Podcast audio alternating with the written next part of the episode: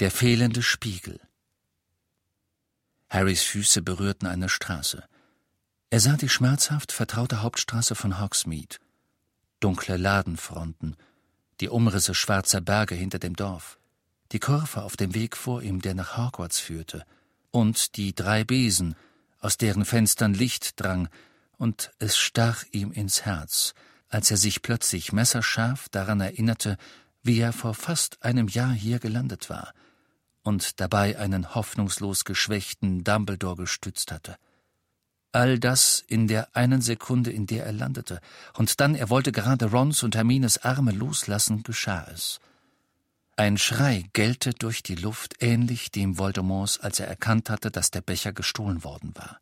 Er zerrte an jedem Nerv in Harrys Körper, und Harry wusste sofort, dass ihr Erscheinen den Schrei ausgelöst hatte.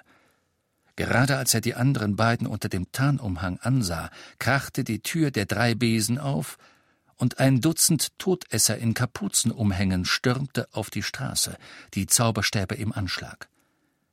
Ron hob seinen Zauberstab, doch Harry hielt ihn am Handgelenk fest. Es waren zu viele. Sie konnten nicht alle schocken.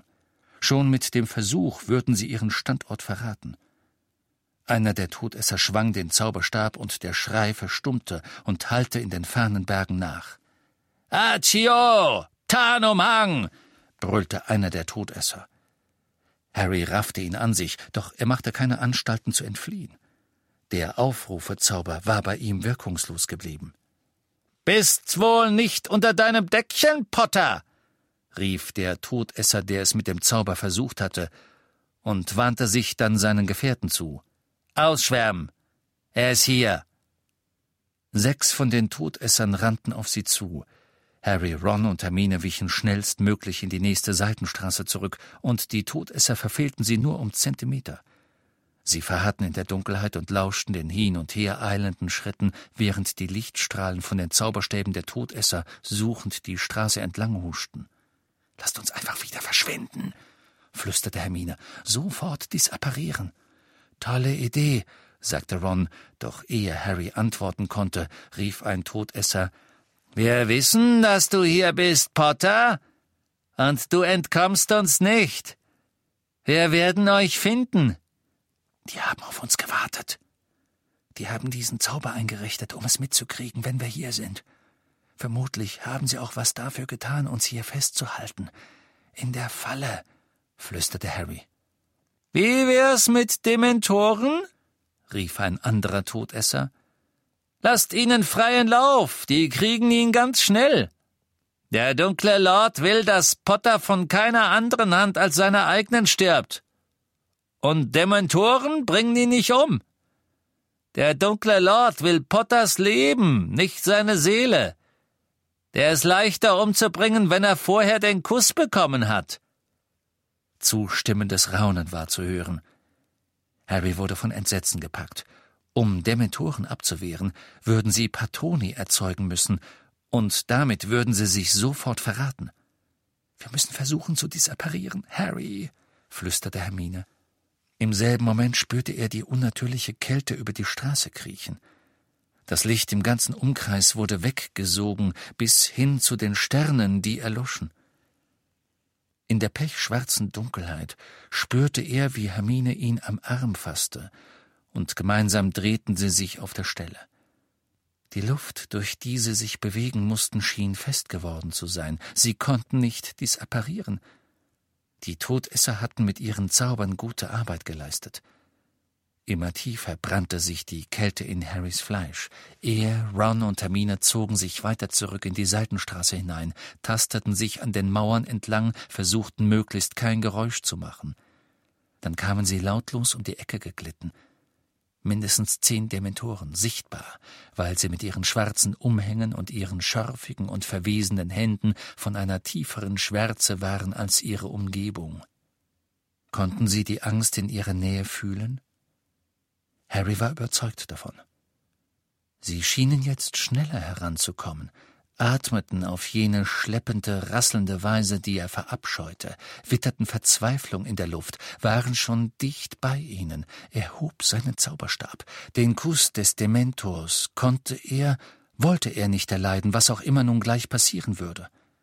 In Gedanken an Ron und Hermine flüsterte er Expecto Patronum. Der silberne Hirsch brach aus seinem Zauberstab hervor und stürmte los. Die Dementoren stoben davon, und von irgendwo aus der Dunkelheit kam ein triumphierender Schrei. Da ist er! Da lang, da lang! Ich hab seinen Patronus gesehen! Es war ein Hirsch! Die Dementoren hatten sich zurückgezogen, die Sterne begannen wieder zu funkeln, und die Schritte der Todesser wurden lauter. Doch ehe Harry in seiner Panik entscheiden konnte, was sie tun sollten, war das quietschende Geräusch von Riegeln zu hören, und auf der linken Seite der schmalen Straße öffnete sich eine Tür, und eine Stimme sagte Pater, hier rein. Schnell. Er gehorchte, ohne zu zögern. Hastig schlüpften die drei durch die offene Tür. Nach oben. Tarnumhang, anbehalten, leise murmelte eine große Gestalt, während sie an ihnen vorbei auf die Straße ging und die Tür hinter sich zuschlug. Harry hatte keine Ahnung gehabt, wo sie waren, doch nun sah er im flackernden Licht einer einzelnen Kerze die schmutterige mit Sägemehl ausgestreute Bar des Eberkopfs. Sie rannten hinter die Theke und durch eine zweite Tür zu einer wackeligen Holztreppe, die sie eilends hochstiegen. Oben gelangten sie in ein Wohnzimmer mit einem zerschlissenen Teppich und einem kleinen Kamin, über dem ein einzelnes großes Ölgemälde von einem blonden Mädchen hing, das auf eine gewisse, abwesend süßliche Art in das Zimmer hineinblickte. Von der Straße unten drangen Rufe zu ihnen hoch. Nach wie vor unter dem Tarnumhang schlichen sie zu dem schmutzigen Fenster und spähten hinunter. Ihr Retter, in dem Harry nun den Wirt des Eberkopfs erkannte, war der Einzige, der keine Kapuze trug. Na und? brüllte er in eines der vermummten Gesichter. Na und? Wenn ihr Dementoren in meine Straße schickt, dann schick ich denen einen Patronus auf den Hals. Ich lass die nicht in meine Nähe. Das habe ich euch schon mal gesagt. Ich will das nicht haben. Das war nicht dein Patronus, sagte ein Todesser. Das war ein Hirsch. Der von Potter. Hirsch! donnerte der Wirt und zückte einen Zauberstab. Hirsch, du Idiot! Expecto Patronum! Etwas Großes und Gehörntes brach aus dem Zauberstab hervor. Mit gesenktem Kopf stürmte es auf die Hauptstraße zu und verschwand. Das war nicht das, was ich gesehen hab, sagte der Todesser, wenngleich etwas verunsichert. Die Ausgangssperre wurde verletzt. Du hast den Lärm gehört, sagte einer seiner Gefährten zu dem Wirt. Jemand war vorschriftswidrig draußen auf der Straße. Wenn ich meine Katze rausbringen will, dann tue ich das auch und zum Teufel mit eurer Ausgangssperre. Du hast den Katzenjammerzauber ausgelöst? Und wenn? Wollt ihr mich nach Azkaban karren? Mich umbringen, weil ich die Nase aus meiner eigenen Haustür gesteckt hab? Dann tut's doch, wenn ihr wollt. Aber ich hoffe für euch, dass ihr euer kleines dunkles Mal nicht gedrückt und ihn gerufen habt. Er wird es gar nicht mögen, wegen mir und meiner ollen Katze hergeholt zu werden, oder? Mach dir mal keine Sorgen um uns, sagte einer der Todesser. Eher um dich selbst, weil du die Ausgangssperre verletzt hast. Und wo wollt ihr dann Zaubertränke und Gifte verschieben, wenn mein Pub geschlossen wird? Was passiert dann mit euren kleinen Nebengeschäften? Willst du uns drohen? Ich kann den Mund halten, deswegen kommt ihr doch hierher, oder? Ich bleib dabei. Ich hab einen Hirschpatronus gesehen, rief der erste Todesser. Hirsch! brüllte der Wirt. Es ist ein Ziegenbock, du Flachkopf!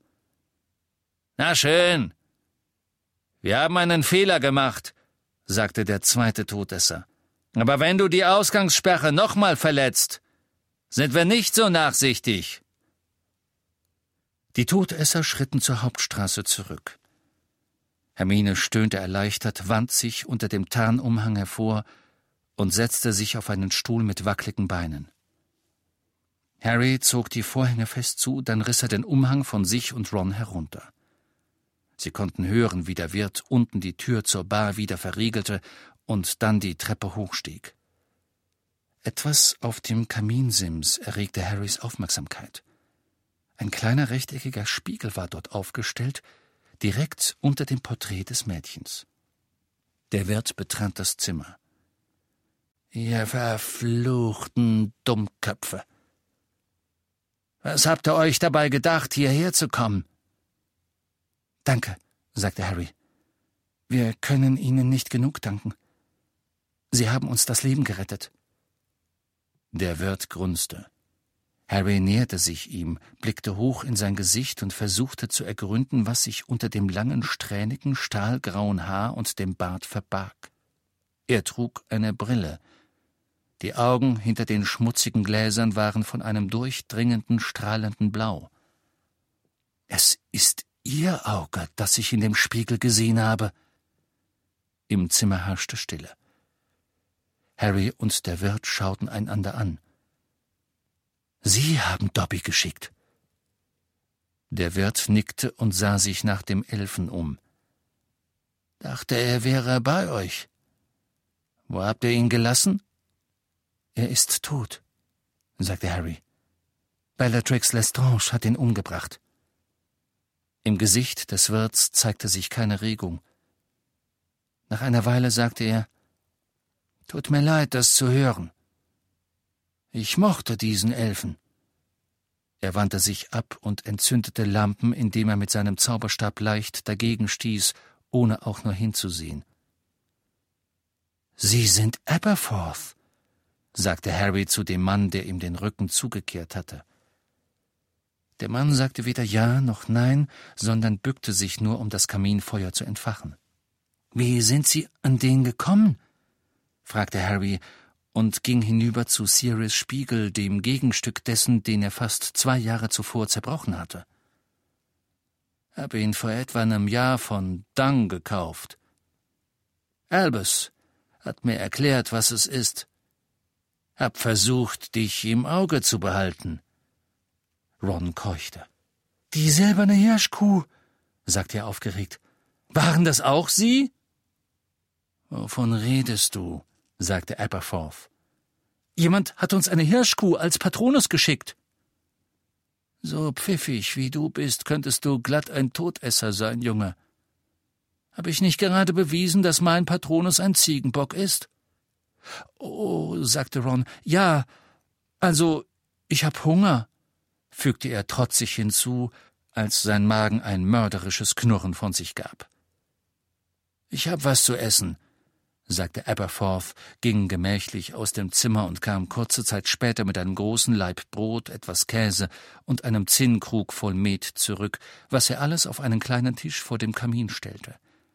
Gierig aßen und tranken sie, und eine Zeit lang herrschte Stille, in der nur das Prasseln des Feuers, das Klirren von Kelchen und Kaugeräusche zu hören waren. Nun denn, sagte Aberforth, als sie sich satt gegessen hatten und Harry und Ron schläfrig und schlapp in ihren Sessel hingen. Wir müssen überlegen, wie ihr am besten hier rauskommt. Nachts geht es nicht. Ihr habt gehört, was passiert, wenn jemand während der Dunkelheit nach draußen geht. Der Katzenjammerzauber geht los und dann sind sie hinter euch her, wie Bowl-Truckles auf der Jagd nach Doxy-Eiern. Und ein zweites Mal lassen die mir wohl nicht einen Hirsch als Ziegenbock durchgehen. Wartet bis Tagesanbruch. Dann endet die Ausgangssperre und ihr könnt euren Tarnumhang wieder anziehen und euch zu Fuß auf den Weg machen. Verschwindet sofort aus Hogsmeade, geht hoch in die Berge. Von da aus könnt ihr dies apparieren. Vielleicht trefft ihr Hagrid. Seit sie versucht haben, ihn zu verhaften, versteckt er sich dort oben in einer Höhle zusammen mit Grob. Wir gehen nicht weg, sagte Harry. Wir müssen nach Hogwarts rein. Sei nicht albern, Junge, wir müssen. Ihr müsst nur eins, sagte Aberforth und beugte sich vor. So weit wie möglich von hier wegkommen. Sie verstehen nicht. Es bleibt nicht viel Zeit. Wir müssen ins Schloss, Dumbledore. Ich meine, Ihr Bruder wollte, dass wir. Der Schein des Feuers ließ Aberforths schmutzige Brillengläser für einen Moment undurchsichtig werden.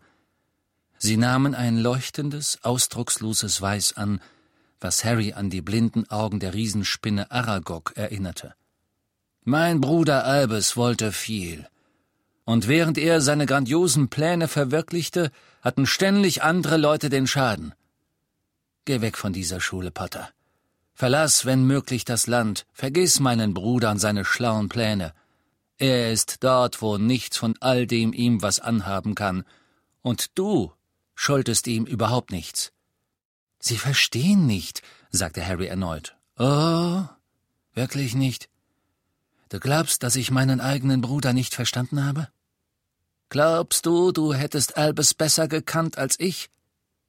Das meinte ich nicht, sagte Harry, der sich träge im Kopf fühlte vor Erschöpfung und von dem Übermaß an Essen und Wein. Es ist. Er hat mir eine Aufgabe hinterlassen. Hat er? Ja. Nette Aufgabe, hoffe ich. Angenehm?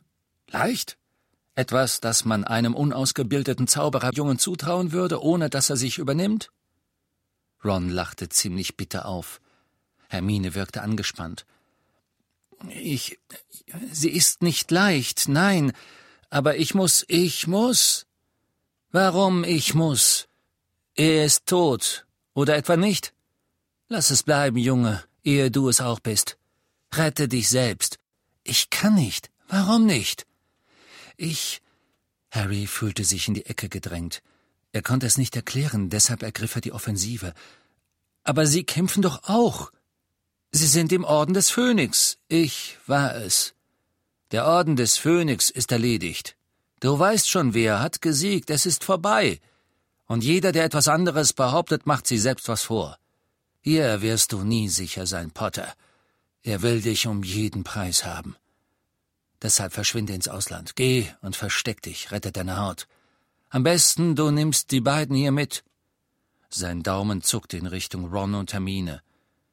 Sie werden ihr Leben lang in Gefahr sein, jetzt, wo alle wissen, dass sie mit dir zusammengearbeitet haben. Ich kann nicht fortgehen. Ich habe eine Aufgabe. Übertrag sie jemand anderem. Das geht nicht. Ich muss sie selber machen. Dumbledore hat alles erklärt. Oh, hat er das tatsächlich? Und er hat dir alles gesagt? Er war offen zu dir? Harry wollte von ganzem Herzen Ja sagen, doch aus irgendeinem Grund kam dieses einfache Wort nicht über seine Lippen. Aberforth schien zu wissen, was in ihm vorging. Ich kannte meinen Bruder Potter.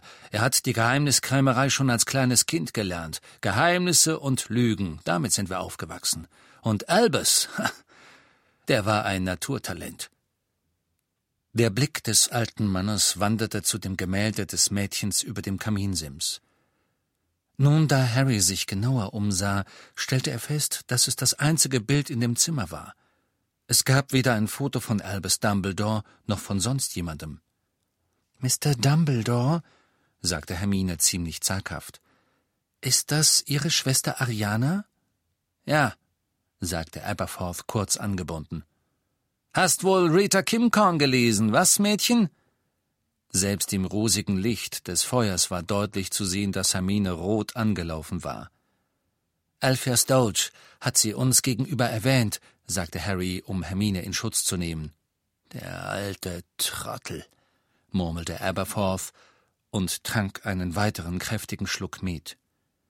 Ist meinem Bruder wirklich in den Hintern gekrochen? Tja, wie so viele andere auch. Ihr drei eingeschlossen, so wie es ausschaut. Harry schwieg. Er wollte jetzt nicht die Zweifel und Ungewissheiten über Dumbledore äußern, die ihn schon seit Monaten umtrieben. Er hatte seine Entscheidung getroffen, als er Dobbys Grab ausgehoben hatte. Er hatte beschlossen, den gewundenen, gefährlichen Weg weiterzugehen, den ihm Albus Dumbledore gewiesen hatte, es hinzunehmen, dass Dumbledore ihm nicht alles gesagt hatte, was er wissen wollte, und stattdessen einfach Vertrauen zu haben. Er wollte nicht wieder zweifeln, er wollte nichts hören, was ihn von seinem Ziel ablenken konnte. Er begegnete Aberforth Blick, der dem seines Bruders so frappierend ähnlich war.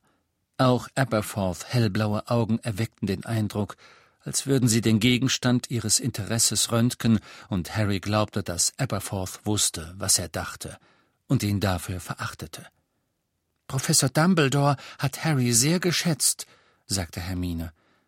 Ach, wirklich? Komisch, wie viele von den Leuten, die mein Bruder so sehr geschätzt hat, am Ende schlimmer dran waren, als wenn er sie einfach in Ruhe gelassen hätte. Was soll das heißen? Das mag gut sein. Aber sowas sagt man nicht einfach so dahin, erwiderte Hermine. Meinen Sie, meinen Sie Ihre Schwester? Aberforth sah sie finster an. Seine Lippen bewegten sich, als würde er auf den Worten herumkauen, die er zurückhielt, dann brachen sie aus ihm hervor.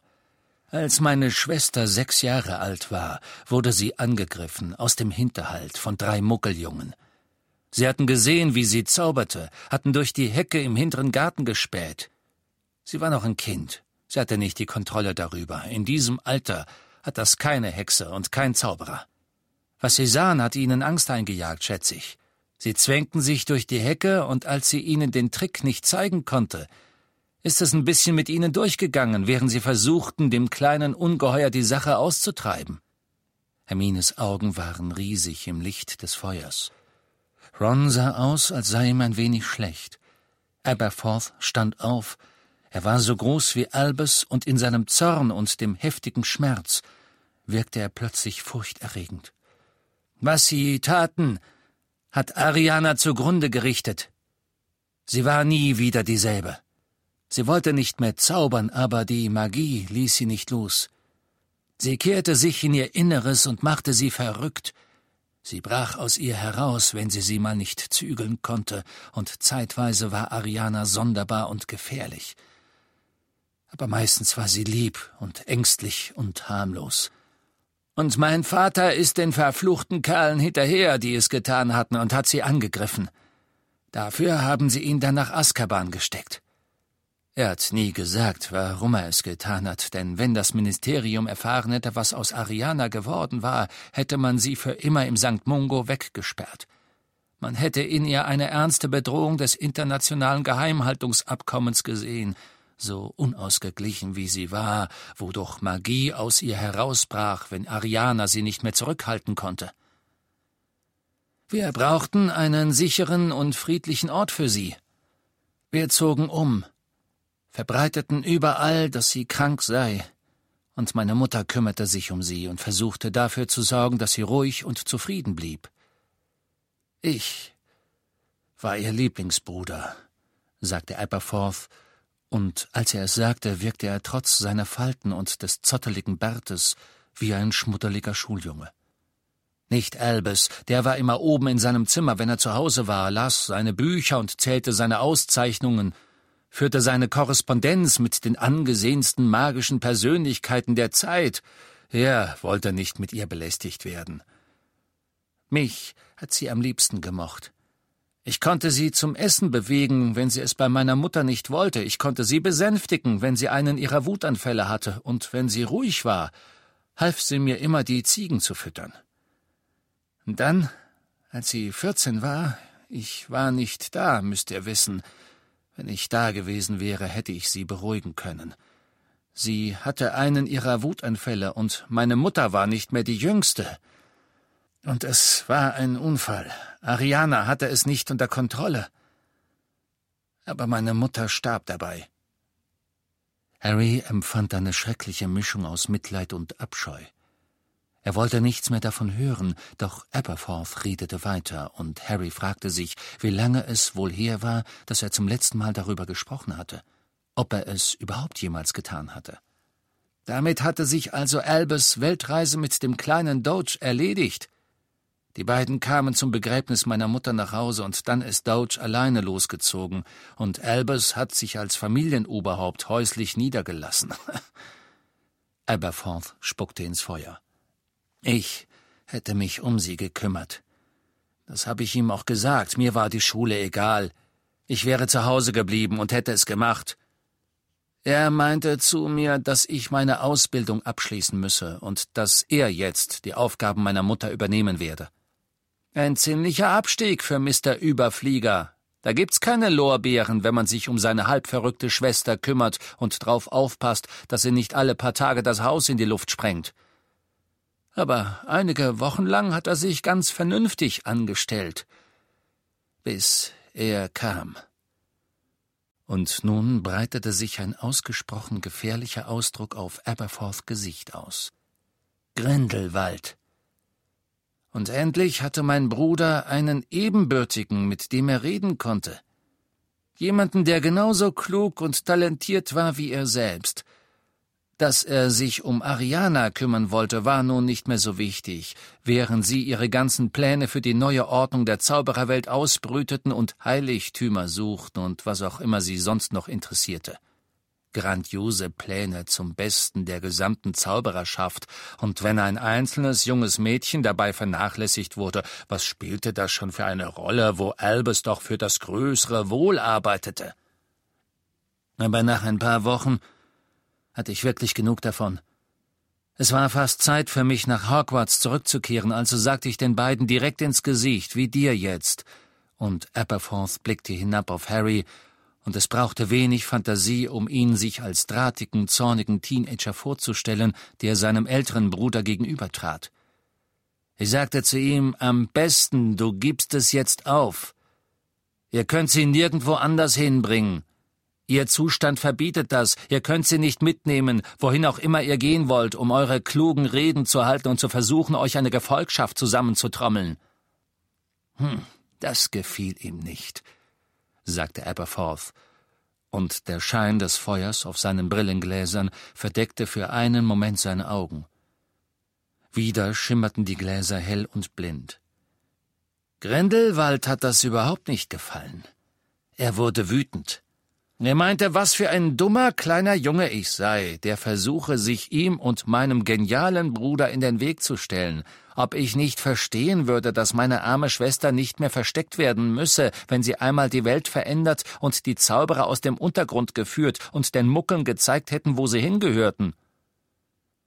Und es gab Streit und ich zog meinen Zauberstab und er seinen, und ich bekam den Cruciatusfluch zu spüren vom besten Freund meines Bruders. Und Albus versuchte ihn aufzuhalten. Und dann haben wir uns alle drei einen Kampf geliefert, und bei den blitzenden Lichtern und dem Knallen ist sie ausgerastet. Das hielt sie nicht aus. Alle Farbe wich aus Aberforth Gesicht, als hätte er eine tödliche Wunde erlitten. Und ich glaube, sie wollte helfen. Aber sie wusste nicht recht, was sie tat, und ich weiß nicht, wer von uns es war, es hätten alle drei sein können. Und sie war tot. Beim letzten Wort versagte ihm die Stimme, und er sank in den nächsten Sessel. Hermines Gesicht war tränennass, und Ron war fast so bleich wie Aberforth. Harry verspürte nichts als Abscheu. Er wünschte, er hätte es nicht gehört, wünschte, er könnte seine Gedanken davon reinwaschen. Es tut mir, tut mir so leid, flüsterte Hermine. Fort, krächzte Aberforth. Für immer fort. Er wischte sich an seinem Ärmelaufschlag die Nase ab und räusperte sich. Natürlich ist Grindelwald abgehauen. Er hatte schon ein bisschen was auf dem Kerbholz in dem Land, wo er hergekommen war, und er wollte nicht, dass Ariana noch dazu kam. Und Elbes war frei, nicht wahr? Frei von der Last seiner Schwester, frei, um der größte Zauberer, der er war niemals frei, sagte Harry. Wie bitte? Niemals. In der Nacht, als ihr Bruder starb, nahm er einen Zaubertrank, der ihn in den Wahnsinn trieb. Er fing an zu schreien, flehte jemanden an, der nicht da war. Tu ihnen nicht weh, bitte. Tu doch mir weh. Ron und Hermine starrten Harry an. Er hatte nie im Detail geschildert, was sich auf der Insel im See abgespielt hatte. Die Ereignisse, die auf seine und Dumbledores Rückkehr nach Hogwarts gefolgt waren, hatten das alles völlig in den Schatten gestellt. Er meinte, wieder dort zu sein mit ihnen und Grindelwald. Da bin ich mir sicher, sagte Harry und erinnerte sich daran, wie Dumbledore gewimmert und gefleht hatte. Er meinte, er würde dabei zusehen, wie Grindelwald ihnen und Ariana Schmerzen zufügte. Es war eine Folter für ihn. Wenn sie ihn damals gesehen hätten, würden sie nicht behaupten, er wäre frei gewesen. Aberforth schien in die Betrachtung seiner eigenen knotigen und geäderten Hände versunken. Nach einer langen Pause sagte er wie kannst du sicher sein, Potter, dass mein Bruder nicht stärker am größeren Wohl interessiert war als an dir? Wie kannst du sicher sein, dass du nicht entbehrlich bist, genau wie meine kleine Schwester? Ein Eissplitter schien Harrys Herz zu durchbohren. Ich glaube das nicht. Dumbledore hat Harry geliebt, sagte Hermine. Warum hat er ihm dann nicht befohlen, sich zu verstecken? Warum hat er nicht zu ihm gesagt, pass auf dich auf, und so kannst du überleben? Weil, sagte Harry, ihr Hermine antworten konnte, weil man manchmal an mehr denken muss als an die eigene Sicherheit. Manchmal muss man an das größere Wohl denken. Das hier ist Krieg. Du bist siebzehn, Junge. Ich bin volljährig und ich werde weiterkämpfen, auch wenn Sie aufgegeben haben. Wer behauptet, dass ich aufgegeben hätte? Der Orden des Phönix ist erledigt, wiederholte Harry. Du weißt schon, wer hat gesiegt. Es ist vorbei. Und jeder, der etwas anderes behauptet, macht sie selbst was vor. Ich sage nicht, dass mir das gefällt, aber es ist die Wahrheit. Nein, das ist es nicht, sagte Harry. Ihr Bruder wusste, wie man du weißt schon wen erledigen kann. Und er hat dieses Wissen an mich weitergegeben. Ich werde weitermachen, bis ich mein Ziel erreicht habe oder sterbe. Glauben Sie nicht, dass ich nicht weiß, wie das enden könnte. Ich weiß es seit Jahren. Er machte sich darauf gefasst, dass Aberforth spotten oder ihm widersprechen würde, doch das tat er nicht. Er blickte nur finster vor sich hin. Wir müssen nach Hogwarts rein, sagte Harry noch einmal. Wenn Sie uns nicht helfen können, warten wir bis zur Morgendämmerung, lassen Sie in Ruhe und versuchen auf eigene Faust einen Weg zu finden. Wenn Sie uns helfen können, nun, dann wäre jetzt ein geschickter Zeitpunkt, darüber zu reden. Aberforth verharrte reglos in seinem Sessel und starrte Harry mit diesen Augen an, die denen seines Bruders so ungeheuer ähnlich waren.